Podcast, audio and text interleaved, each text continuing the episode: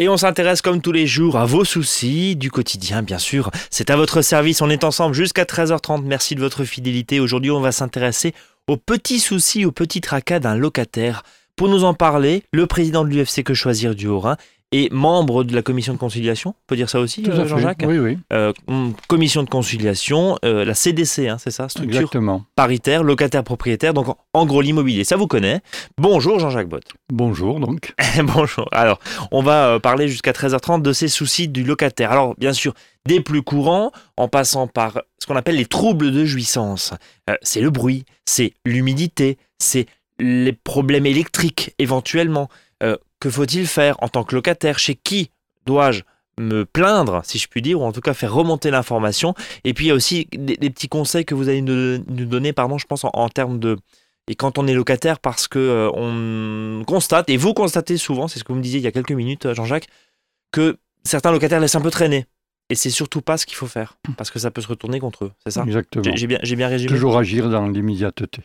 Alors, c'est une bonne formule. Euh, Jean-Jacques, j'ai une première question, c'est le dépôt de garantie, et j'allais dire et ou la caution, parce que là, vous allez nous taper sur les doigts. Vous allez nous taper sur les doigts, parce que souvent. euh, on, on fait l'amalgame entre mélange. caution et dépôt de garantie. Déjà, définissez-nous ce que c'est la caution et le dépôt de de garantie. rappeler la, la caution, c'est en général papa et maman et qui sont caution pour payer justement le loyer que euh, le fils ou la fille étudiante entre guillemets ne peut pas payer encore parce qu'elle n'a pas de revenus. Donc ça, c'est le cautionnaire. Exactement. D'accord, c'est celui qui assure au cas où. Voilà. D'accord. Qui doit d'ailleurs le, mar- le mentionner par écrit sur le contrat de bail, hein, Oui. qu'il est cautionnaire, comment il le sait. hein. Alors que le dépôt de garantie, donc c'est une somme d'argent finalement que euh, le bailleur demande et qui peut, qui pourra éventuellement s'en servir pour des loyers impayés, euh, des charges, des dégradations. Voilà. Alors justement, l'un des soucis rencontrés euh, dans le top 3, c'est le bailleur ne m'a pas rendu mon dépôt de garantie. Voilà, ça c'est un des lit- c'est le litige quasiment le numéro un, hein, avec euh, les problèmes de charges locatives. Donc euh, pour le dépôt de garantie, donc s'il ne l'a pas rendu, alors faut savoir que donc si l'état des lieux est de sortie ne fait apparaître aucune dégradation, mais seulement de la vétusté, hein, Stop, Donc- il y a une grille de vétusté, on le rappelle. hein. On va Exactement. pas en parler là parce que c'est très très long, mais il y a une grille de vétusté Voilà. très claire. Ok? Tout à fait. Donc le, le dépôt, hein, donc ce dépôt de garantie doit être rendu dans les deux mois. Et il doit être rendu d'ailleurs dans le mois qui suit s'il y a vraiment aucun, aucun problème. Euh, rappelons quand même que dans le cas d'une copropriété, euh, il a été considéré que le propriétaire pouvait conserver, disons, 20 à- à 25% du montant du dépôt de garantie, justement en attendant hein, de recevoir le décompte des charges Oui, parce réelles. c'est pas Madame Soleil. On peut, Exactement. on peut le comprendre.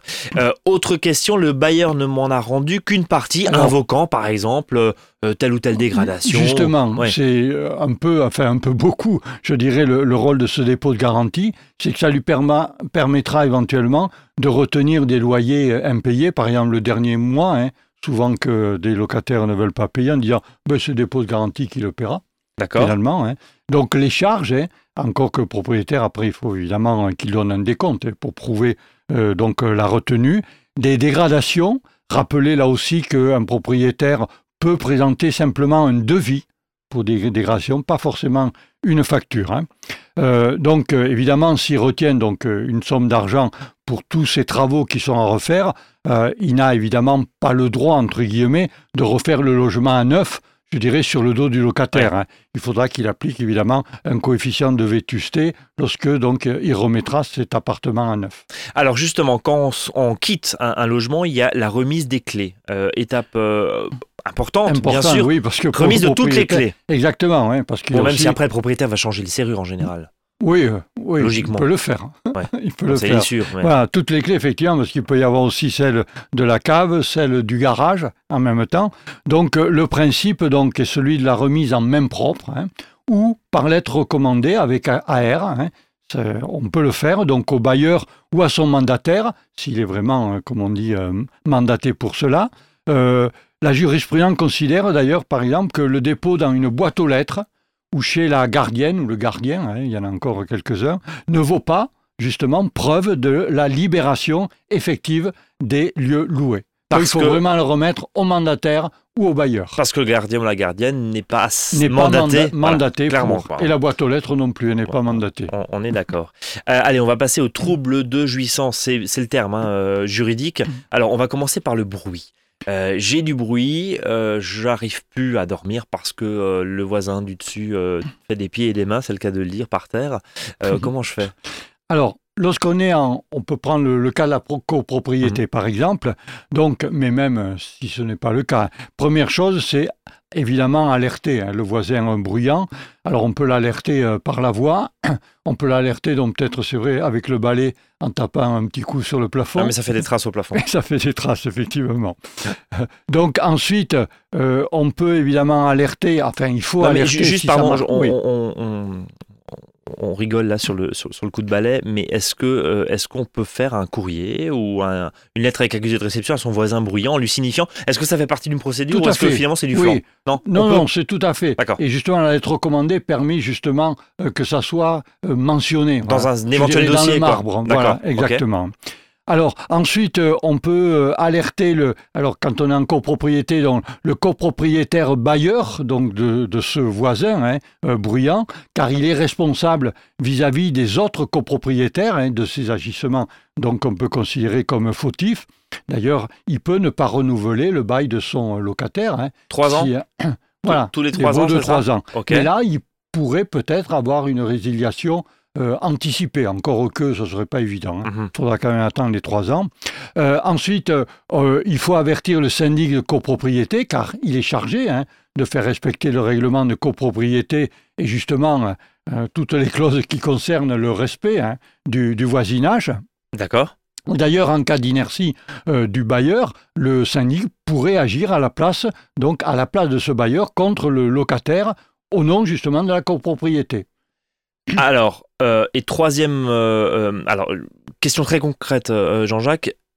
Un immeuble qui appartient, où il y a quatre logements par exemple, qui appartient à un seul propriétaire, c'est forcément le propriétaire qui Tout à fait. doit faire la loi, si je puis dire, ou la police. Bon. Exactement. Euh, si on est dans une copropriété avec forcément plusieurs propriétaires et ce sont des locataires qui habitent, c'est le syndic qui, qui- qui Voilà. va gérer. Il Ouais. peut, lui, au nom de la copropriété, donc faire. euh, Mais c'est quoi ses pouvoirs, très sincèrement? Parce Mais que il- les il problèmes de bruit, très sincèrement, on, on va parler du problème de bruit ou du barbecue euh, qui est tous les dimanches matins, euh, enfin tous les dimanches midi avec des sardines et ça empeste toute la copropriété. Il a quoi concrètement comme, comme pouvoir? Bah, le, le seul pouvoir, le, le vrai de vrai, c'est celui du juge. hein. Ouais, donc ça, ça, ça peut partir. euh, Voilà, ça. ça mais le juge, il fera quoi? Mais le juge, il fera quoi? Mais Il, l'interdiction du barbecue? Non, des dommages et intérêts. Oui, ça peut En aller argent. Ça sera qu'en argent hein, que ça se définira. hein. Ok, bon. Euh, donc, soit le copropriétaire, soit le propriétaire en lui-même, On soit le syndic. voilà, Soit le syndic. exactement. hein. Alors, autre point, c'est le logement indécent. Alors là, il y a un gros chapitre qu'on va ouvrir dans un instant. Vous écoutez Azure FM. Dans votre service, il est presque 13h08. À tout de suite. Et on continue à parler cet après-midi des soucis courants, hein, des petits euh, problèmes, des petits litiges du locataire. On revient régulièrement hein, dans cette émission sur ces soucis, mais là, on va s'intéresser, notamment après avoir parlé des troubles de la jouissance, c'est comme ça qu'on appelle, troubles de jouissance de, de son bien loué, à la notion de logement indécent, la notion de logement indigne, la, lo- la notion de logement insalubre. Qu'est-ce que ça veut dire? Parce que finalement, on met alors, un coup de moisissure dans la salle de bain parce que le locataire, je, je prends vos termes, hein, euh, Hmm. parce que le locataire a éventuellement mal aéré sa salle de bain, Exactement. hein, alors qu'il y a une fenêtre, par exemple. Mhm. Est-ce que c'est considéré finalement à terme comme un logement insalubre C'est la faute à qui finalement Voilà. C'est le locataire qui entretient mal, qui fait mal, ou est-ce que c'est le propriétaire qui met pas en, cho- en, en place les, les, les mesures Les en- mesures en l'occurrence, ouais. C'est très compliqué. y compris l'aération Voilà. Alors, on va rappeler qu'il y a une loi donc, qui régit les, les relations propriétaires-locataires qui date de 1989, ça ne nous rajeunit pas, hein, et qui énonce donc que le bailleur, hein, je lis hein, Oui. les trois lignes, on va dire, est tenu de remettre au locataire un logement décent qui ne porte pas atteinte à sa sécurité physique ou à sa santé. Donc, il doit aussi, hein, donc le logement, répondre, on le sait, à des critères de performance énergétique minimale. On connaît ces critères maintenant. Donc, ça, c'est la loi de 89 qui est générale. Et il y a un décret qui date de janvier 2002 qui est venu préciser justement les caractéristiques d'un logement euh, décent avec, entre autres, la liste des éléments d'équipement et de confort que le logement doit comporter. Donc au moins depuis 2002, c'est clair. Voilà. C'est gravé dans le marbre. Alors, je, je parlais à un moment d'humidité. C'est l'un des principaux soucis. Voilà. Parmi les, disons, les anomalies que l'on a dans les logements, hein, qu'ils soient d'ailleurs indécents ou pas, peu importe, hein, Ouais. il y a l'humidité. Alors, pour un logement indécent, il y a un décret. Le décret qui prévoit, par exemple, que les menuiseries extérieures et la couverture doivent assurer, par exemple, la protection contre les infiltrations d'eau. Que les revêtements du logement ne doivent pas présenter des risques manifestes pour la santé et la sécurité des locataires. Voilà, ça c'est la définition. Alors la question, comme on disait à l'instant, c'est de savoir si cette humidité est due à une mauvaise isolation ou alors un manque d'aération. Et dans ces cas-là, c'est la faute à qui? Exactement. Donc il faudra une expertise, obligatoirement, pour montrer, pour savoir si ces moisissures sont dues à l'existence de défauts techniques, type des ponts thermiques, donc euh, insuffisant d'isolation euh, des murs ou des combles. Et donc dans ce cas-là, le bailleur est tenu de faire les travaux ou d'indemniser le préjudice donc que va subir le locataire. Mais par exemple, il y a une jurisprudence qui euh, a considéré qu'un locataire qui entretenait pas la chaudière et qui utilisait un poêle à pétrole, parce que ça lui coûtait finalement moins cher au niveau chauffage, lui, il a été rendu responsable de l'humidité parce que ce type de chauffage dégage beaucoup d'humidité. Eh accélérer le phénomène de condensation. Juste, on, parle régulièrement de, jurisprudence. Rappelez-nous juste un petit, une petite piqûre de rappel ce que ça veut dire la jurisprudence. Donc, c'est les jugements euh, ben, du juge d'instance ou du juge de grande instance, donc qui est donné euh, à, au tribunal d'instance, au tribunal de grande instance. Et ça fait exemple du coup pour les, pour les autres. Voilà, c'est la base, sur laquelle on se base dans le cas où il n'y a pas encore de loi. Ouais. Il n'y a pas de loi, il y a une décision de justice. Voilà. Et donc du coup, les affaires suivantes vont se baser sur cette jurisprudence. Et parfois d'ailleurs, cette jurisprudence passe en loi. À force d'avoir toujours le même problème, finalement, le législateur, il dit que finalement, bah, tiens, je vais en faire une loi. Donc, ça veut dire très concrètement, je reprends, je reprends mon exemple euh, de monsieur ou madame Dupont, voilà, locataire dans, un, dans une, une salle de bain où il y a une fenêtre. Euh, là, pour le coup, bah, on peut aérer. Il faut aérer. Si c'est pas aéré, si y a un développement de moisissure, ça peut, c'est pas forcément la faute du propriétaire. Ça veut dire ça, quoi. C'est une mauvaise, c'est un mauvais entretien. On connaît beaucoup de locataires et même de propriétaires qui, par exemple, les bouges d'aération, on les ferme l'hiver. Hein. Voilà, eh, par exemple, truc eh à pas faire. Ouais. Il fait froid, ben oui, mais oui. Truc à pas faire parce que justement, le logement ne respire pas. Exactement, donc aérer, aérer au moins 5 minutes le matin, aérer 5 minutes le soir. Euh, ben voilà, c'est bon pour la santé du logement et pour la santé aussi de la personne. Hein. Autre point, et, là on, arrive un petit peu dans l'indécence, euh, avec notamment une mode hein, qui arrive, c'est la mode des souplex. Alors c'est pas du duplex, c'est dans la cave. Et il y a une notion de lumière. Alors est-ce que la loi, est-ce que le législateur a défini ce que c'est finalement une insalubrité en termes de lumière? J'habite dans une cave, quoi. En gros c'est ça. C'est ça. Concernant la, la lumière, donc le décret, le fameux décret de 2002, là, prévoit que les dispositifs d'ouverture et de ventilation doivent permettre, alors quoi finalement Un renouvellement de l'air adapté aux besoins d'une occupation normale du logement et au fonctionnement des équipements. Alors, un exemple donc qui a eu de jurisprudence, un studio en sous-sol avec un vasistage donnant sur le garage d'une maison ne bénéficie pas, donc les juges ont considéré, d'un éclairage naturel suffisant ni d'une ouverture permettant un renouvellement d'air donc qui est adapté. Stop, ça veut dire que ça, c'était considéré comme un logement indécent. Indécent, tout à fait. Les conséquences derrière pour le bailleur, c'est quoi? Mais dans ce cas-là, l'interdiction de le louer? Alors, il va y avoir une possibilité pour le locataire. Alors, ça dépend. Le locataire peut éventuellement euh, rester dans ce logement-là, hein, mais il va demander des indemnités, par exemple, baisser le loyer, baisser le loyer, comme ça. Voilà, tout à fait. Euh, alors, bien sûr, hein, quand on parle justement de, de, studios euh, au sous-sol, voire, voire enfin, très peu éclairé. On pense bien sûr aux, grandes villes où il y a une tension immobilière qui, existe. C'est beaucoup plus répandu bien sûr qu'à la campagne. Mais la question pour ceux qui nous écoutent et qui sont éventuellement, on leur propose dans une grande ville euh, ce type de logement, euh, il y, a, un recours possible, mais en même temps, euh, le bailleur vous dit, enfin le propriétaire va vous dire, oui, mais si, si je le loue pas à vous, dans certaines villes, hein, ça sera un autre. De toute façon. Donc finalement, euh, ouais, est-ce que le jeu en vaut la chandelle, quoi? Si le locataire accepte, c'est qu'il est bien conscient qu'il va habiter dans un logement qui dispose de très peu de Sachant que s'il accepte, il pourra toujours. Alors c'est pas parce qu'il accepte qu'il n'aura aucun recours. Ça c'est important. Ah, c'était ça là où je voulais en venir. D'accord. Il pourra toujours ensuite euh, actionner, je dirais, la justice contre son propriétaire pour l'obliger à faire des travaux euh, faire des, des ouvertures. Des, puits de lumière, par exemple. Voilà, exactement, hein, tout à fait. Hein. Accepter le, le, logement tel quel euh, n'empêche pas le locataire, je répète, d'avoir un recours contre son bailleur. Hein. Alors, justement, en cas de location d'un logement non décent, là, tout ce qu'on vient de se dire, là, euh, indécent, donc non décent, est-ce que euh, il y a d'autres sanctions pour les bailleurs? Alors, par exemple, l'organisme payeur peut s'abstenir. L'organisme de payeur, c'est quoi C'est la CAF, par exemple Voilà, La caisse d'allocation familiale, d'accord tout à fait. hein. Voilà. Donc, tant que les travaux ne sont pas effectués, euh, la CAF donc, peut faire euh, donc, sanctionner finalement le, le bailleur.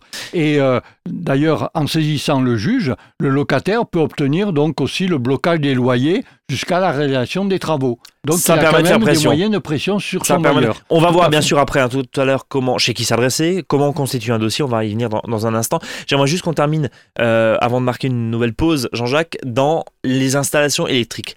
Parce que pour nous, enfin pour le commun des mortels, si je puis dire, quand on n'a pas votre, euh, savoir en l'occurrence, c'est je loue un, logement, euh, je me rends compte que bah, le compteur il est pas tout jeune, il y a encore des, vieux plombs.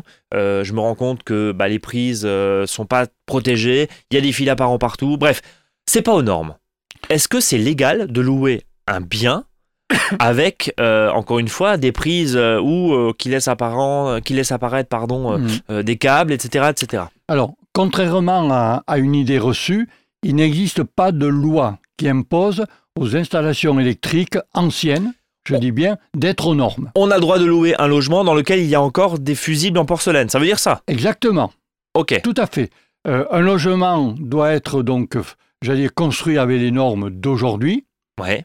Mais, si votre truc 10 il a des années 50, Si les normes, voilà, eh ben, les normes de 50 seront quand même applicables à ce logement-là. moi locataire, Donc- j'accepte ou pas de louer ça. Ça veut dire ça. Alors, je dirais, moi, locataire, à prouver à mon propriétaire que L'installation électrique est l'installation, pas aux normes, quoi. elle est, enfin, elle est non, elle est dangereuse. D'accord. Parce qu'aux normes, il a le droit.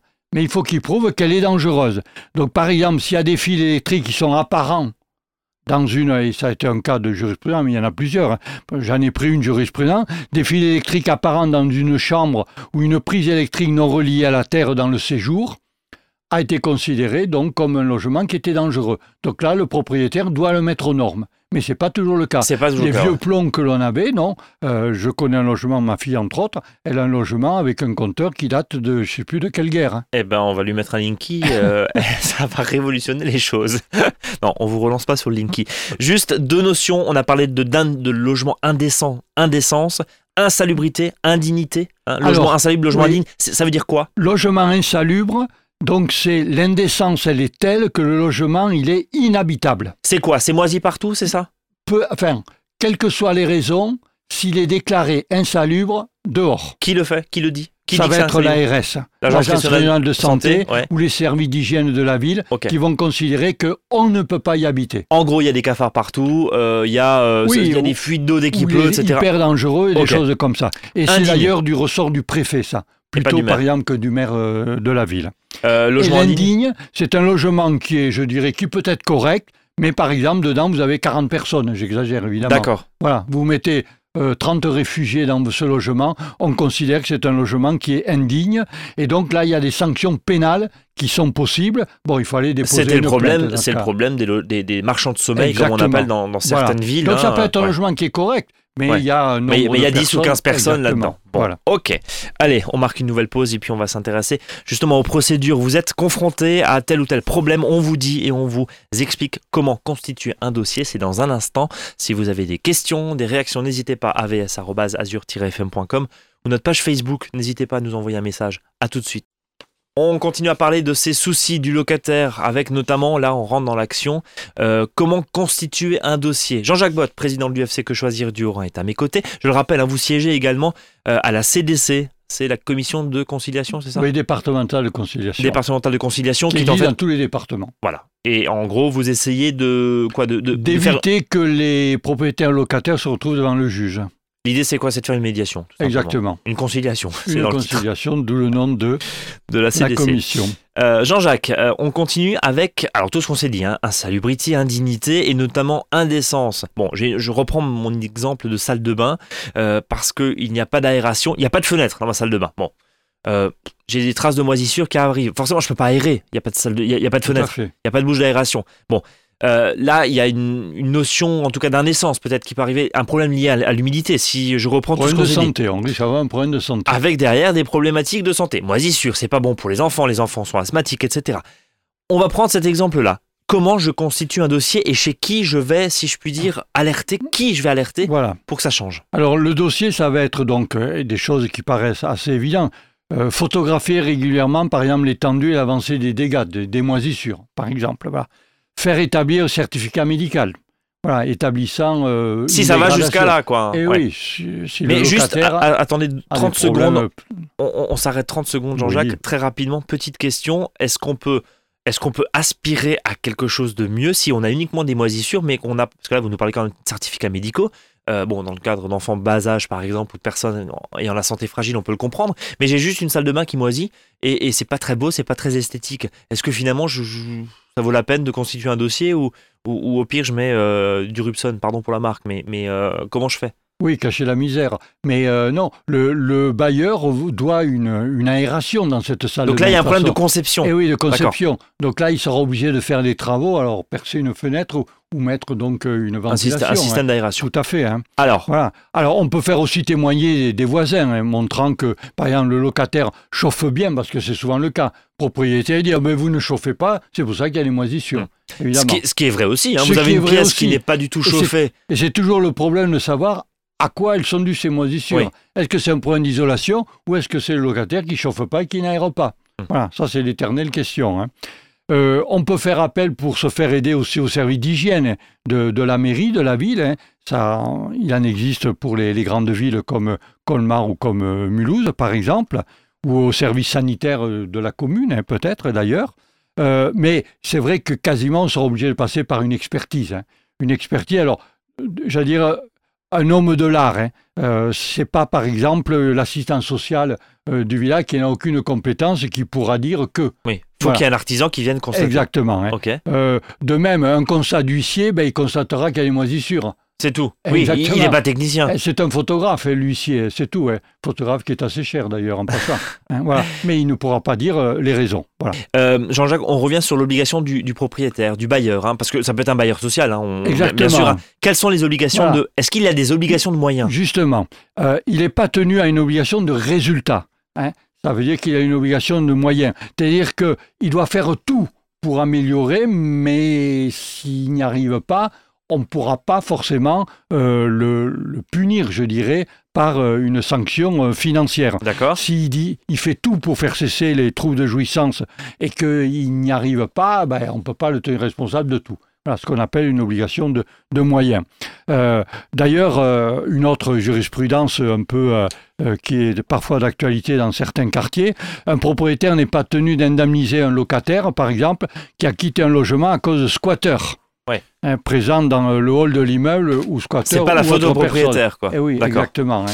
Euh, quelques conseils. euh, Oui, au niveau des locataires, il y en a locataires, aussi qui oui. sont importants. Alors, ne pas cesser de payer les loyers, hein, parce que ça, c'est un manquement grave, et là, il va être euh, rapidement, je dirais, viré. D'accord. Viré, hein. Donc ça Donc- veut dire que j'ai mes problèmes de moisissure là-dessus. Je considère que il faut ça vaut 50 qu'il- euros de moins. Je il fais pas faut ça. continuer à payer le loyer, D'accord. Et même, euh, il ne faut pas qu'il le consigne sur un compte bloqué. D'accord. Là, c'est une cause pour se faire, comme on disait, virer. Euh, si on a des, des désagréments, on le disait, dans son appartement, il ne faut pas attendre la dernière minute. Hein, il faut le faire, et, et le faire par écrit pour qu'il y ait une trace. D'accord. Parce que nous, on le voit à la Mail ou commission. courrier, mais voilà, qu'il y ait Voilà. une trace écrite. Ok. Les gens sortent, ah oui, j'ai. Le locataire dit, mais je l'ai dit au propriétaire. Ouais, non. Ouais, mais, ah ouais, Un mail. dit. Au minimum un mail. Écrivez, il faut des écrits. Ok. Il faut des écrits. Euh, ensuite, donc, euh, le locataire, alors, il doit avoir comme seul interlocuteur la personne qui est mentionnée dans le bail. Hein. Il a signé avec quelqu'un à qui il paie le loyer, donc y compris si c'est une agence. Voilà, qui est c'est ça la question. Voilà. Il, y a, il a un nom en haut, euh, le contrat été C'est lui signé qui est entre responsable. lui et lui. Voilà, c'est le responsable. hein. Juste ra- rapidement, le logement est géré par une agence, le propriétaire refuse tous travaux. Euh, L'agence, elle fait quoi? Parce qu'elle est entre le marteau et l'enclume. Si moi j'ai signé avec l'agence, je vais voir l'agence. Les problèmes entre l'agence et le propriétaire ne sont pas. C'est pas de mon ressort. Mais. Mais, euh, de Ouais, mon mes ressort. oignons. Exactement, mes oignons. si tout je puis à fait. dire. Euh, et pour terminer, euh, la question du logement et du locataire, pardon, en copropriété. Oui, alors quand on est un locataire, et ça c'est le point le plus important, dès qu'un problème se pose, le locataire, c'est pas à lui à saisir le syndic. C'est le propriétaire. C'est le propriétaire. Donc je- en fait, je remonte vers mon propriétaire, c'est le propriétaire qui c'est fait le boulot. toujours lui, le propriétaire. Ok, ça c'est important, ouais. le bailleur avec qui j'ai signé, j'ai pas à aller voir la copropriété, le syndicat, le copropriété, le syndic. Ce C'est n'est pas propriétaire. C'est mon propriétaire. Voir l'agence, hein, comme on l'a vu il y a- un. C'est mais- mon seul interlocuteur. Voilà. Rapidement, les recours. Ben, les recours, on l'a dit, association de consommateurs, donc UFC que choisir, Au hasard, ouais. on va dire au hasard. Euh, la CDC dont on a parlé, commission départementale donc des conciliations qui siège à la cité administrative à Colmar et, et à, à Strasbourg. Et au-delà, ben, c'est le juge d'instance. hein. Alors, juge d'instance du lieu du logement où se posent donc euh, les litiges et c'est lui qui va apprécier au cas par cas hein, en fonction donc euh, de ce litige. On vous retrouve bien sûr sur un site internet et sur votre page Facebook. Voilà, donc euh, orim.ufcquechoisir.fr, et Facebook comme euh, site internet, les permanences à Colmar le lundi 18-19h30 à la maison des associations route d'Ingersheim, et à Strasbourg, pareil, à la maison des associations Place des Orphelins. C'est très complet. Merci beaucoup. On est très en retard, mais ça valait le coup. Merci Jean-Jacques. On se donne rendez-vous très bientôt. Oui, à la semaine prochaine. À la semaine prochaine. Salut à tous.